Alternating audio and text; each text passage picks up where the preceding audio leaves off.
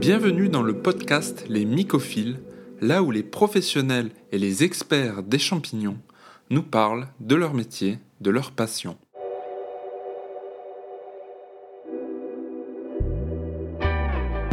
Pour ceux qui ne me connaissent pas, je suis Andrea du blog cultiverleschampignons.com. Aujourd'hui, je reçois monsieur Alain Tardif, docteur en santé intégrative, naturopathe et notamment expert en mycothérapie. Salut les myciculteurs et bienvenue donc dans ce nouvel épisode où j'ai l'honneur de recevoir monsieur Alain Tardif. Comment ça va Alain? Bah ça va plutôt pas mal. Sauf que ça fait deux mois que je joue aux champignons que j'en trouve pas, alors c'est un petit peu embêtant. Ah oui, ça, c'est, je pense que c'est partout pareil. alors, ça dépend des régions. Ah oui, hmm. ok. Alors Alain, vous êtes euh, naturopathe de profession, vous êtes docteur en médecine intégrative, hmm. mais également auteur donc de plusieurs ouvrages. Alors, sans tous les mentionner, vous avez écrit sur la santé, la forme, les élixirs floraux, les plantes mm. aphrodisiaques, l'oligothérapie, la phytothérapie et notamment le traité de mycothérapie, donc par lequel je vous ai découvert. Ouais. Alors, vous avez une vision holistique du lien entre l'univers et l'être humain. Et vous avez également une école, donc l'Académie européenne des médecines naturelles, qui propose donc des formations sur la naturopathie et on peut les retrouver donc sur aenm.org. Donc vous aurez les liens en description. Oui, et enfin, AEMN, hein. MN. A-E-N-M. M-N. M comme maman, N comme Nathalie. Merci pour la précision. Et enfin, vous avez créé donc une gamme de compléments alimentaires qu'on peut retrouver sur atanorbio.fr. Exactement. Donc tous les liens euh, seront en description pour les gens que ça intéresse. Alors Alain, dites-nous euh, quel est votre parcours par rapport aux champignons Comment est-ce que vous êtes intéressé à la mycothérapie? Et enfin, est-ce que vous pouvez brièvement nous définir le terme de mycothérapie? Oui. Euh, alors, la première partie de la question, c'était celle qui, qui est la plus longue, si je puis dire. Euh, la réponse sera la plus longue. En fait, euh, mon père, il me disait que j'ai commencé à m'intéresser aux champignons quand on allait en forêt.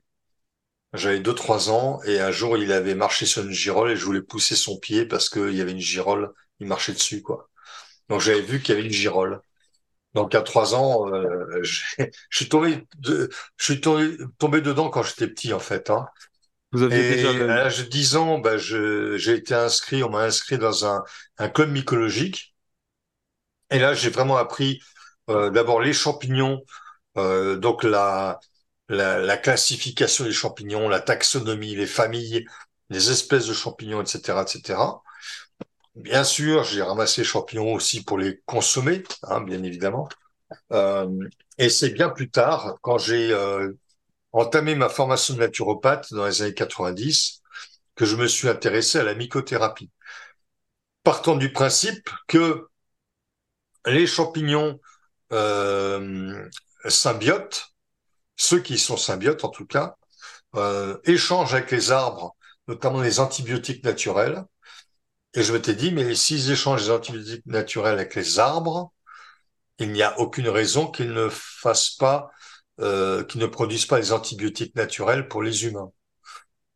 Et donc, euh, c'est partant de là que je me suis intéressé au, à l'usage médicinal des champignons.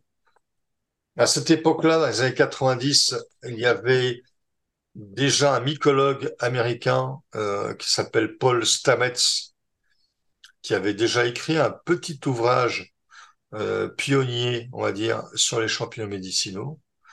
Et donc là, euh, je me suis dit, il faut creuser. Il y a vraiment euh, beaucoup d'espèces certainement à, à mettre en, en exergue hein, qui sont médicinaux, médicinales, pardon. Et donc c'est à, à, partir de là que je me suis intéressé à la mycothérapie. Alors la mycothérapie, qu'est-ce que c'est? Eh bien, euh, on va dire que c'est aux champignons ce que la phytothérapie est aux plantes. Hein, on peut faire ce parallèle tout à fait judicieusement. Et partant de ce principe, comme en phytothérapie, il y a beaucoup de plantes qui sont utilisées, euh, la pharmacopée française, euh, ça représente peut-être 400 plantes, voire plus, hein, à peu près. Déjà de plantes non toxiques. Et dans les compléments alimentaires, on trouve facilement 300, 400 espèces de plantes non toxiques.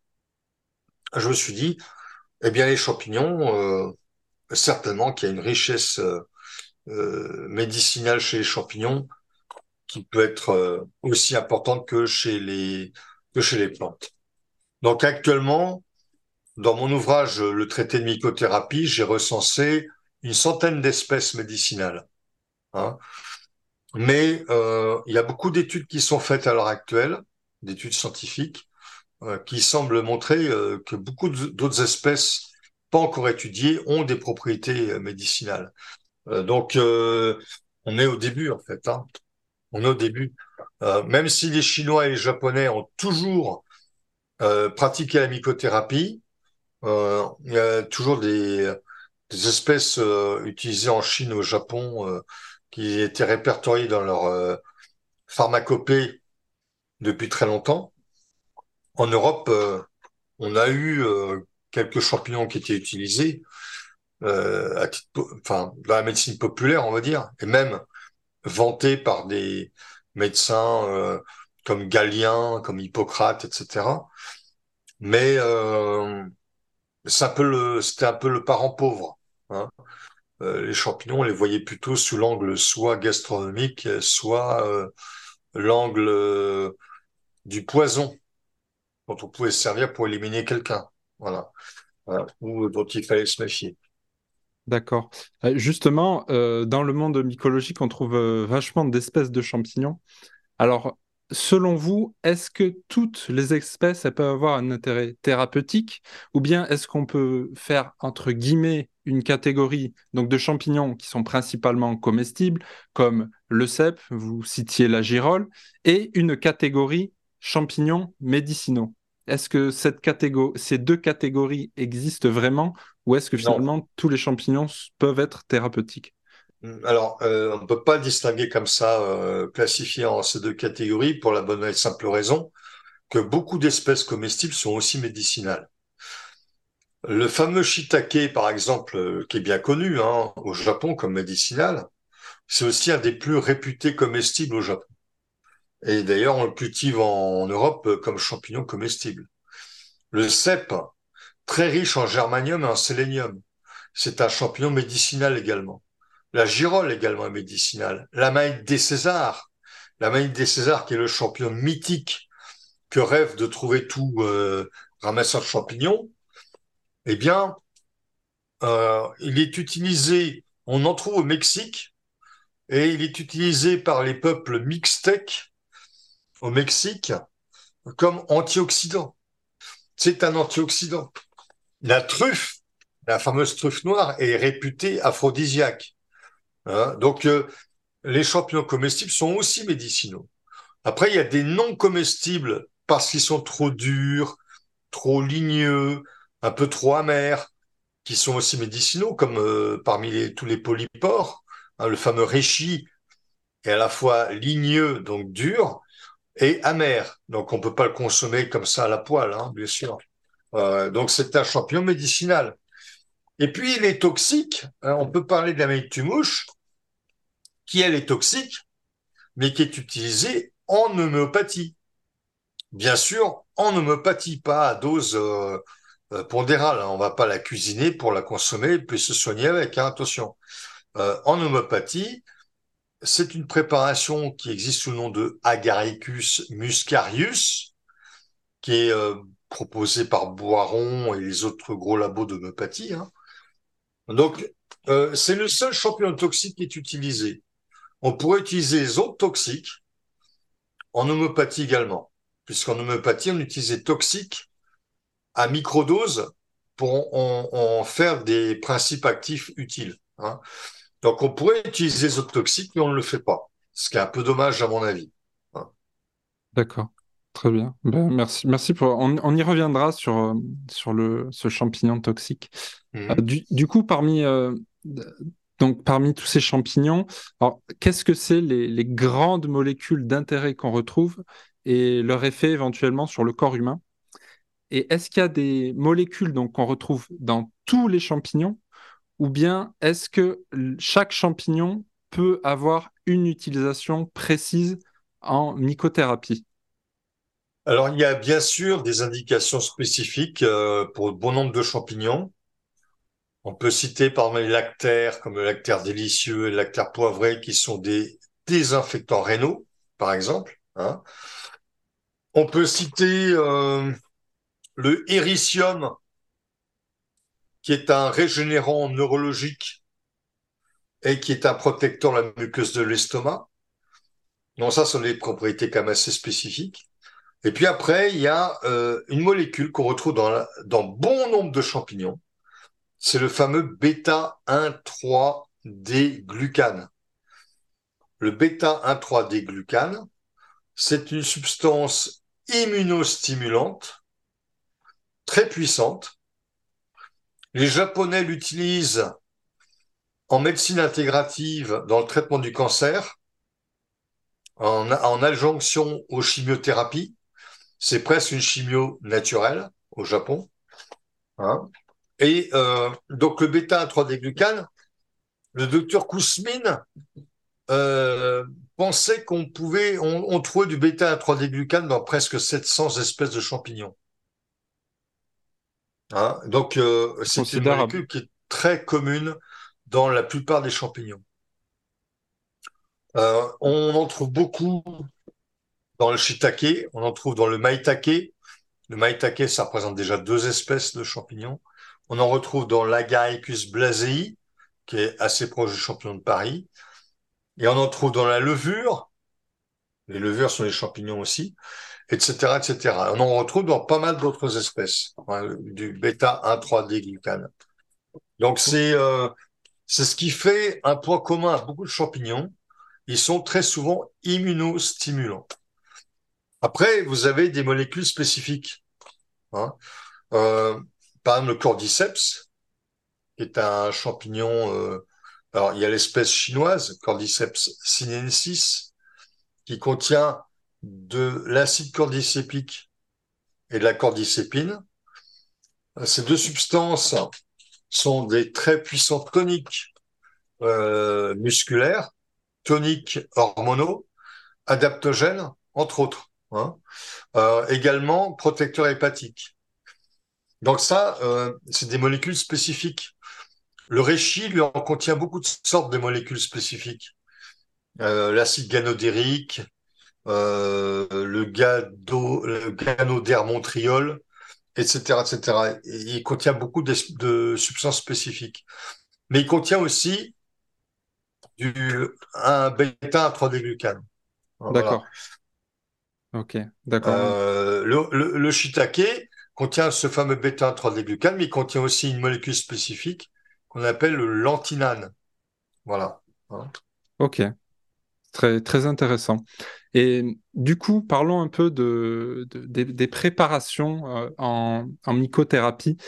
Alors, est-ce que, est que chaque, chaque préparation euh, a une utilisation spécifique ou bien est-ce que c'est les molécules qui sont spécifiquement contenues qui ont un intérêt donc pour, euh, pour, pour le soin? En gros, est-ce que c'est plutôt la molécule ou la manière dont on la prépare qui va avoir euh, un effet? Alors, il y a les molécules, bien sûr, ont, un effet, hein, évidemment. Euh, la plupart de ces molécules peuvent subir le chauffage sans aucun problème. Euh, ça reste efficace après chauffage. Je dirais même c'est mieux pour le shiitake et pour le maitake de les chauffer parce que non chauffés, ils contiennent une substance allergène, potentiellement allergène pour euh, une personne sur 10 000 personnes. Ça peut provoquer des éruptions de boutons géants assez désagréables. Hein. Donc, il y a une sorte d'intolérance, on va dire. Hein. Alors que quand c'est chauffé, eh bien, le maitake shiitake ne provoquent pas ça. Donc, il vaut mieux euh, utiliser des euh, extraits de champignons qui ont été extraits par euh, décoction, ébullition, hein, décoction, plutôt que simplement du champignon juste séché. Voilà. Avec les gélules, par exemple, on peut avoir des problèmes d'intolérance sur certains champignons. On a noté aussi une forme d'intolérance aux champignons séchés de reishi. Donc, il vaut mieux là aussi euh, l'extraire par décoction. notamment le reishi juste séché, euh, on a noté des problèmes hépatiques chez, certaines personnes, ce qui est paradoxal parce que le reishi est utile pour le foie sinon. Donc, il vaut mieux euh, extraire les champignons par ébullition, hein, décoction ébullition. Euh, ensuite, il y a, euh, y a quelque chose qui me tient beaucoup à cœur. Il vaut mieux utiliser le carpophore plutôt que le mycélium. D'abord, le mycélium, il va pousser dans un substrat culture. Et dans le substrat culture, vous avez euh, peut-être 10% de mycélium pour 90% de substrat culture. Donc, comme on ne peut pas séparer le mycélium du substrat de culture, vous comprenez que euh, un produit à base de mycélium contient aussi beaucoup de substrat culture. Et donc, ça ne sera pas très efficace.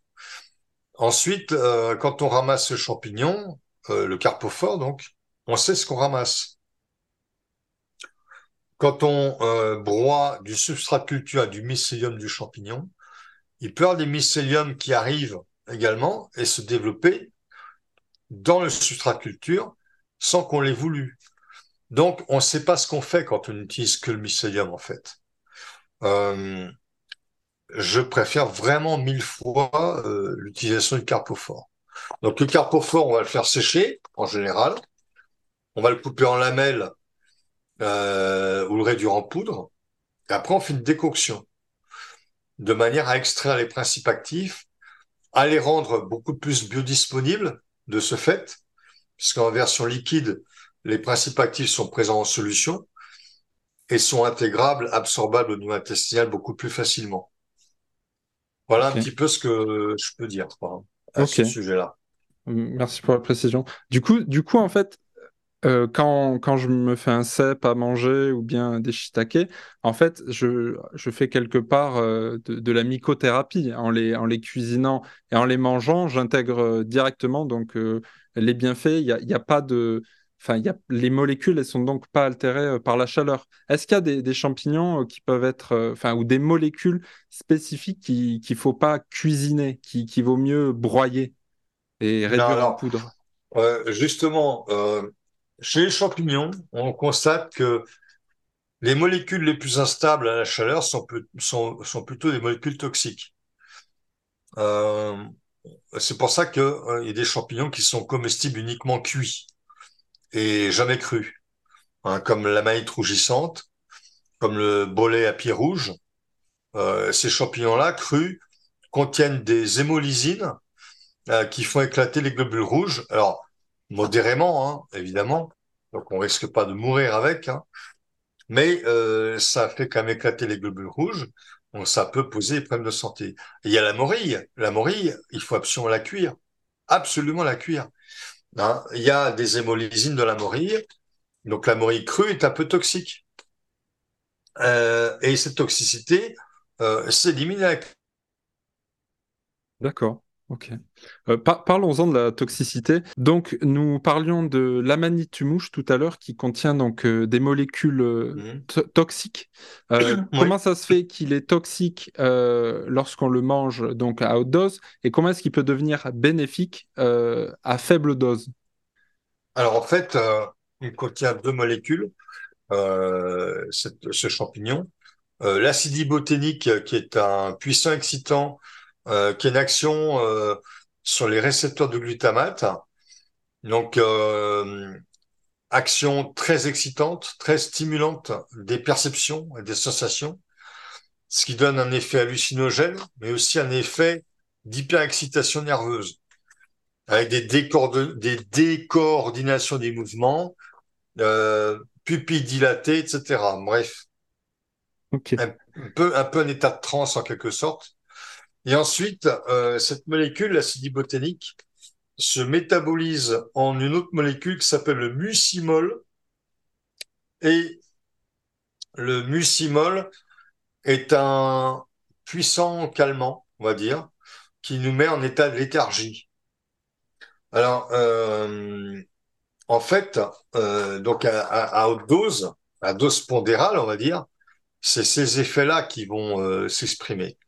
Et ça sera euh, neurotoxique parce que notamment dans la phase d'excitation, où on accumule euh, les effets proches du glutamate, on va euh, quelque part affaiblir les neurones qui seront excessivement sollicités. Et éventuellement, on va en tuer des neurones. Alors, en homéopathie, on dilue et on dynamise les mélanges de manière à ce que les molécules de départ euh, fassent l'effet inverse sur notre santé. Et par conséquent, euh, la mouche, qui peut provoquer des états de transe, des états de délire, de délirium, peut, peut être utile justement pour limiter un état de délirium lorsqu'on le prend en homéopathie. Par ailleurs, l'amétumouche va provoquer des gastroentérites. Eh bien, en homéopathie, ça fera l'effet inverse, ça agira ce gastroentérite, et ainsi de suite. Ça, c'est le principe de l'homéopathie, hein. euh, où le toxique dilué devient l'inverse du toxique. D'accord, très intéressant. J'apprends, je, continue d'apprendre dans cette conversation. Euh, j'ai une question, Alain, un peu plus politique. Donc, mmh. le, le tramètre versicolore, euh, il était donc autrefois autorisé en France. Mmh. Aujourd'hui, il est plus disponible. Donc, mmh. euh, pourquoi Est-ce que c'est donc politique? Est-ce que c'est pour la protection des consommateurs? Euh, notamment, il était utilisé en mycothérapie avec des bienfaits donc contre le cancer. Oui, alors, il n'est pas le seul d'ailleurs. Hein. le plus puissant, le plus puissant anticancéreux, c'est un champignon qui est autorisé qui s'appelle le chaga. Mais le Coriolus versicolore, ou Tramède versicolore, c'est un champignon qui est utilisé au Japon à titre traditionnel. Au Japon, il l'appelle le kawaratake. Et ce champignon euh, est considéré au Japon comme un champignon à effet digestif. Ils le coupent en lamelles, ils mélangent à du thé, et ils en font des infusions digestives. En Europe, il n'est pas interdit partout. Par exemple, il est autorisé en Allemagne. Mhm. Je crois qu'il est autorisé aussi en Espagne. En fait, euh, le tramètre versicolore est considéré comme euh, ce qu'on appelle un novel food, un aliment nouveau. Et euh, donc son statut fait que dans l'Union européenne, pour l'autoriser dans un pays, il faut déposer un dossier d'autorisation comme aliment nouveau dans le pays en question. Et donc les Allemands, bah, il y a des sociétés allemandes qui l'ont fait certainement, euh, en Espagne aussi, et en France, euh, pour l'instant, personne ne l'a fait. Donc c'est toujours possible potentiellement de l'avoir euh, en France à condition de... C'est possible de l'avoir en France à condition de déposer les dossiers européens. Ça fait certainement beaucoup d'administratifs. personnellement, j'ai un peu renoncé. Enfin, j'ai pas cherché à le déposer, hein, le dossier. D'accord. Euh, maintenant, rien n'empêche à euh, des consommateurs en France de l'acheter euh, via Internet en Allemagne ou en Espagne. Hein. c'est là un peu la bizarrerie de notre de la législation française et européenne. Et puis c'est vrai qu'en France, on est toujours un peu plus pénible, on va dire, un peu plus pointilleux, un peu plus tracasse, euh, tracassier, je sais pas si, on peut parler, parler, comme ça, c'est un mot un peu pas très joli, mais bon, on, aime bien les tracasseries administratives euh, pour euh, pour empêcher, limiter tout ce qui est complément alimentaire en général. Bon, Ah, ça, c'est, euh, mais il y a des lobbies derrière tout ça, évidemment, hein. Et puis des méfiances, et puis, euh, et puis des, une culture. Hein. En France, on n'a jamais tellement aimé les médecines douces, alors que euh, en Allemagne ou en Angleterre, euh, ça a toujours été reconnu. Hein. Bon, D'accord. voilà. Ok. Bon, ben, pour ceux qui sont motivés, vous, vous savez quoi faire. euh, Voilà. Pour, euh, Et, et alors, c'est dommage parce que c'est un champignon qui est tellement commun. Euh, on en trouve partout de ce tramètre versicolore. On en trouve même aux portes de Paris, au bois de Vincennes, il y en a euh, du tramètre versicolore. Ça pousse partout. Ça pousse partout et, et c'est très facile à cultiver. Hein. Donc, euh, il n'y a aucune toxicité, il n'y a aucun problème à utiliser ce produit-là. Donc, euh, pourquoi on n'a pas le droit de l'employer? Bon, Le point pourquoi c'est un, novel food?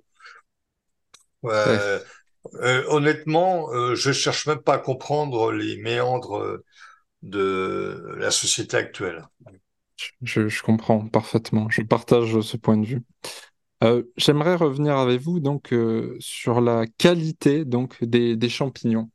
Alors Hmm. ma question, c'est est-ce que la qualité des champignons donc elle influence le remède final, notamment par rapport au substrat euh, sur lequel ils poussent? Donc je prends un exemple. Moi, en tant que cultivateur de, de champignons, justement, si je récupère un tramètre que je trouve sur un bouleau et je vais le faire pousser, mais sur un autre feuillu, par exemple du chêne. Est-ce que la qualité du champignon qui va en ressortir, donc euh, ces composés médicinaux, elle, risque d'être altérée par, euh, par ce changement de, substrat, par exemple? Alors, euh, non, déjà, euh, déjà les tramètres, euh, il me semble pas qu'ils poussent du boulot. Ils poussent des feuillus, oui, mais je pense pas qu'ils poussent du boulot. Il doit pousser sur du chêne, du charme. Il doit pouvoir pousser sur le châtaignier, je crois aussi. Euh, il peut pousser sur d'autres types d'arbres. Euh, après, est-ce que euh, la nature de l'arbre influe? Peut-être. J'ai pas de réponse absolue. Ce qui est sûr, c'est qu'il y a des champignons comme le chaga, par exemple, ou le polypore du bouleau, qui développent leurs propriétés parce qu'ils poussent sur du bouleau. Et euh, le, cha- le chaga, par exemple, va transformer la bétuline du bouleau en acide bétulinique. Euh, si on le trouvait sur du chêne, euh, il ne ferait pas ça. Mais en même temps, il pousse pas sur le chêne, le chaga, il pousse sur du bouleau.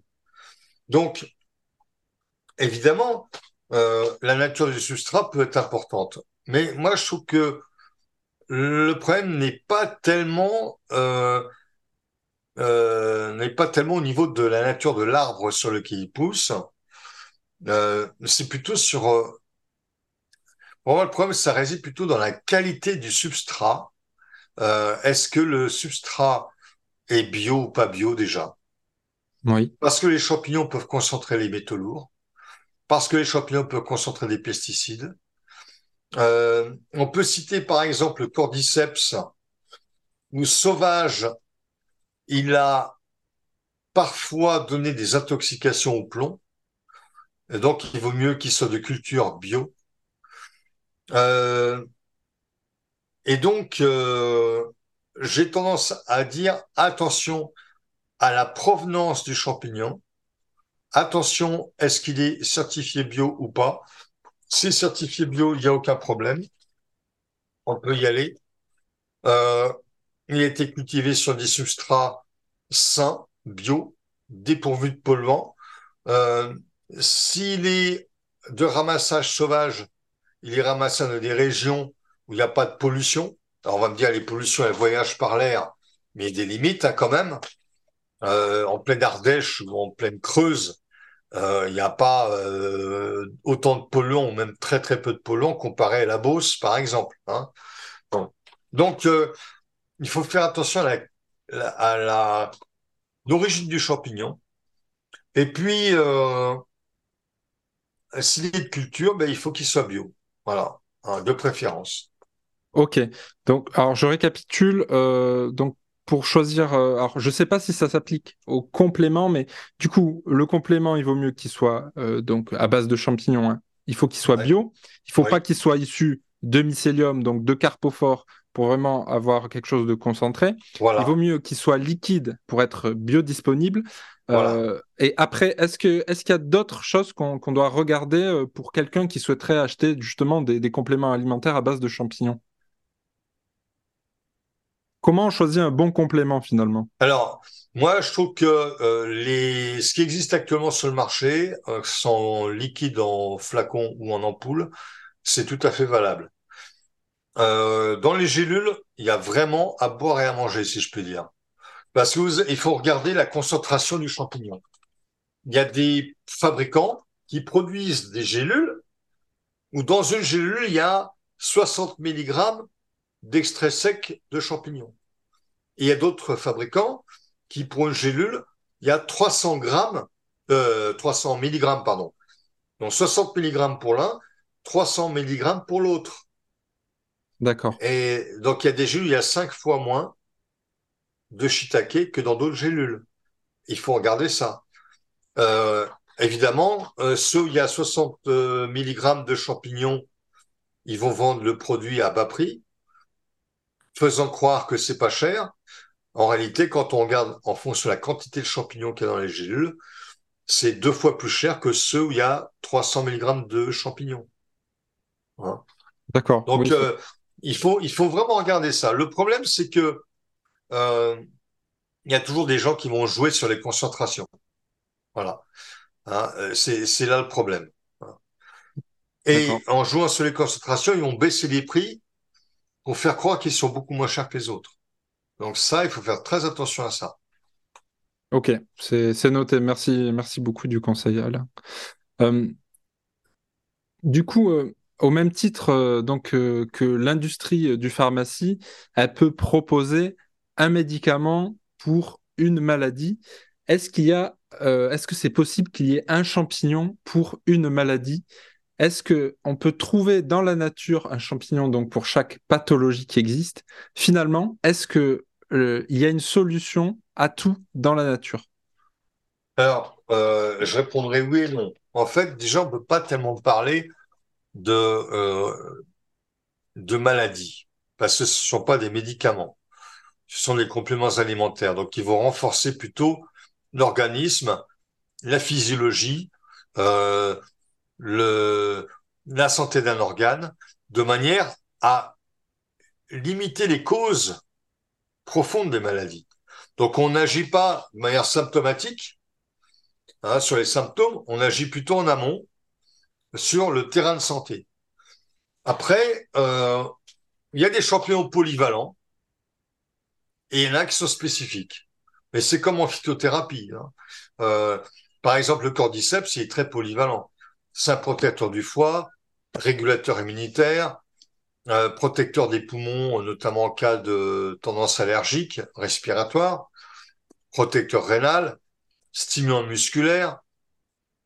Il va stimuler le système hormonal. Euh, il va euh, même stimuler la spermatogénèse.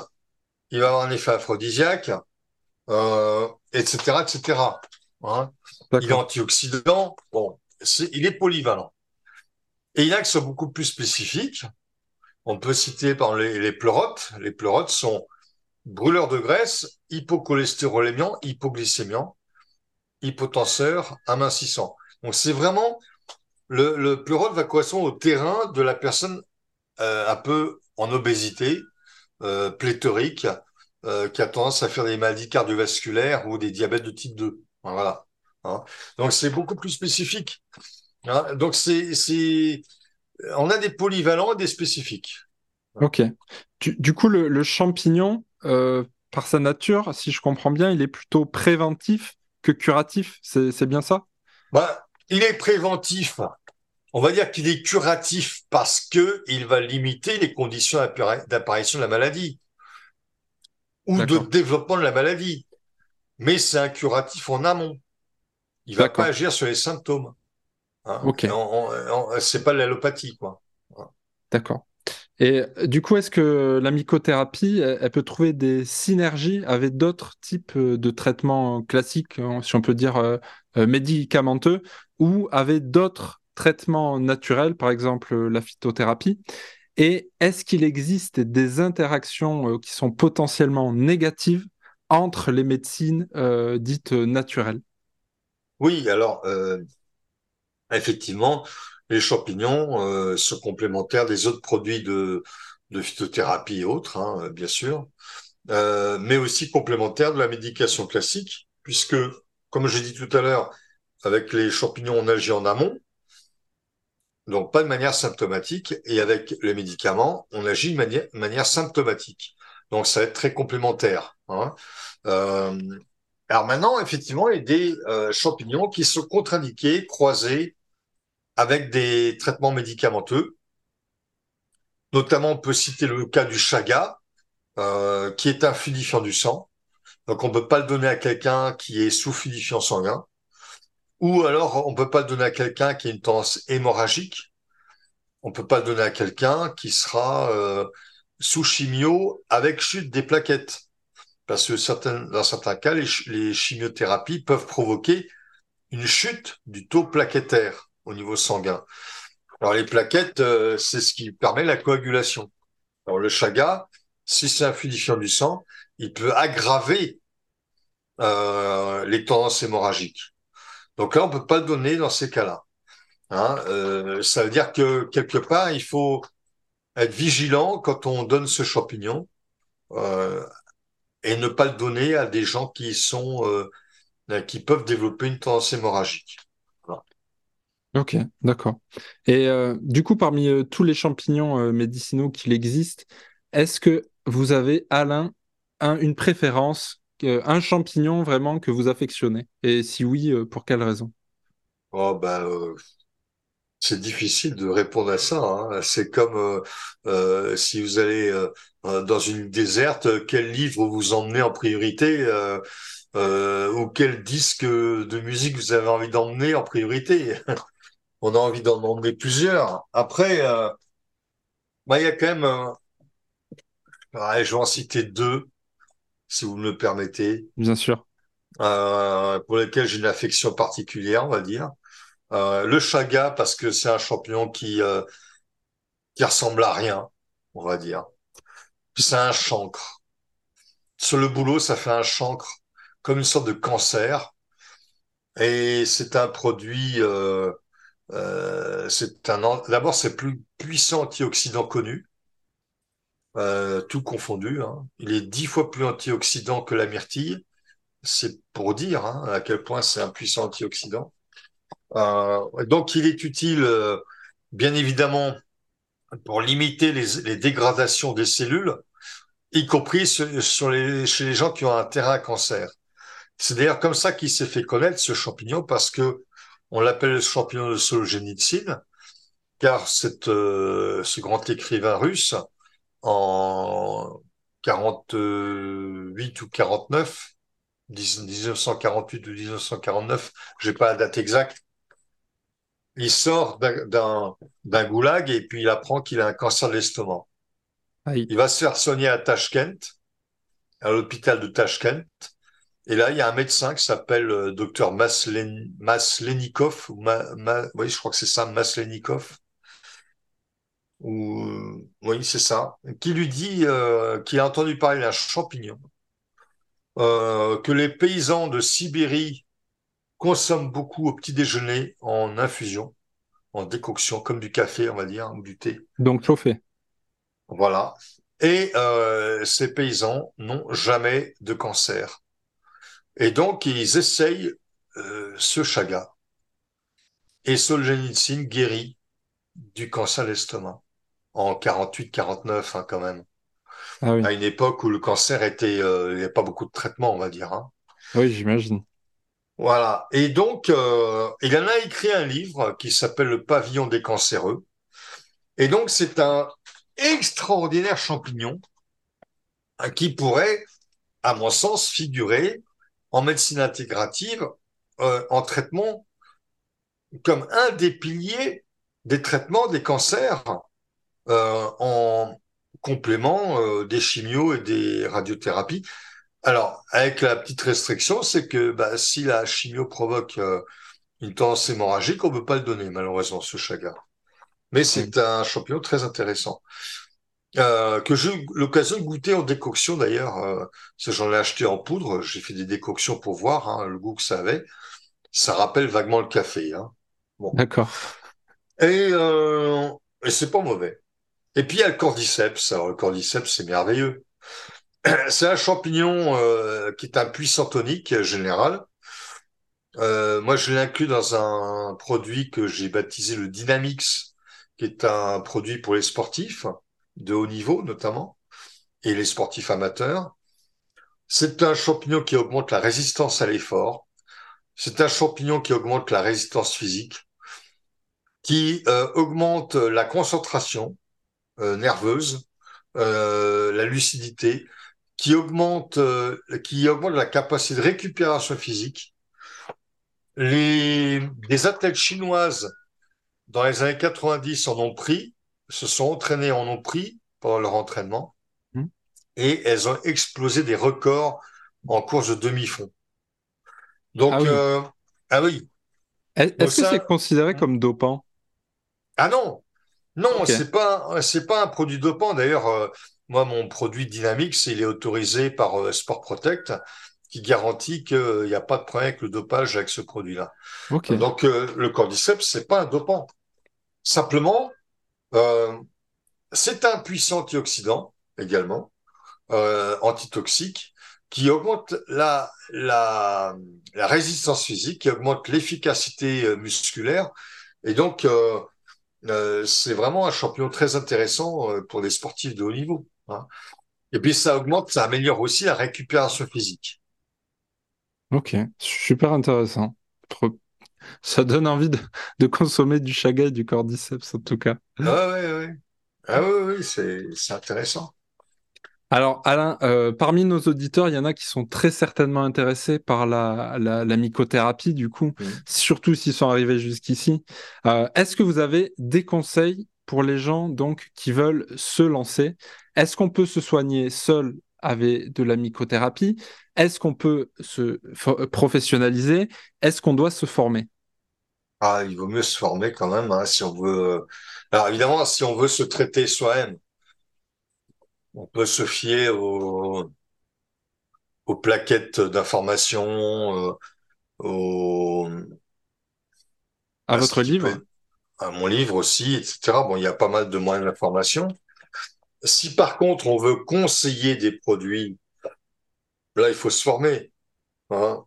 Alors moi, dans mes formations de naturopathie, il y a un cours de mycothérapie hein, qui dure 18 euh, heures, euh, soit un week-end ou alors en semaine, euh, je propose trois jours à 6 heures par jour. mais il faut se former. Il faut se former. Hein. On ne peut pas se lancer comme ça. Il y a trop de gens qui jouent aux apprentis sorciers et, euh, et puis surtout qui vont promettre des résultats, ce qui est l'apanage du charlatanisme. Euh, donc euh, non, non, euh, il faut se former. Hein, ça, c'est impératif. il faut se former si on veut conseiller pour d'autres. Ok. Merci, merci de ces conseils. merci d'ailleurs de cette interview avec vous, Alain. pour finir, est-ce que où est-ce qu'on peut vous suivre? Où est-ce qu'on peut vous contacter? Est-ce que vous avez des réseaux sociaux euh, Quelque chose que vous voudriez partager? Alors oui, j'ai plusieurs, choses que je peux partager. Euh, j'ai une chaîne YouTube. Euh, il y a maintenant quasi 7000 abonnés d'ailleurs. J'ai dépassé le 7 millième abonné. où il y a des vidéos sur les champignons, mais pas que. Il y en a aussi beaucoup sur la phytothérapie, sur les plantes, sur les élixirs de fleurs, etc. Euh, j'ai un groupe Facebook euh, euh sur, là encore, la naturopathie, la phyto, etc., et les champignons. J'ai un site internet qui est intéressant, c'est un site d'information que je peux citer, qui s'appelle, je vais vous dire exactement le, le nom exact du site. il s'appelle mycobota.fr donc Mycobota, M-Y-C-O, bota.fr, où là, il y a euh, presque 900 fiches de plantes et de champignons médicinaux comestibles et toxiques. Euh, et bientôt, il y en aura encore plus parce que j'ai une réserve de photographie euh, assez importante. Euh, donc voilà quoi. Hein. puis après, ben, ceux, qui veulent se former, ils peuvent aller sur mon site internet, le site de ma formation, aemn.org. Et là, ils vont trouver les informations sur mon école de naturopathie. Ok. Dans, tous les cas, vous retrouverez donc euh, tous les liens que vient de citer Alain en description. Euh, écoutez, ben, encore merci beaucoup de votre temps, Alain. Euh, c'était très plaisant, j'ai appris plein de choses et je suppose que les auditeurs aussi. Eh et, j'espère aussi. et, j'espère vous revoir, vous retrouver bientôt.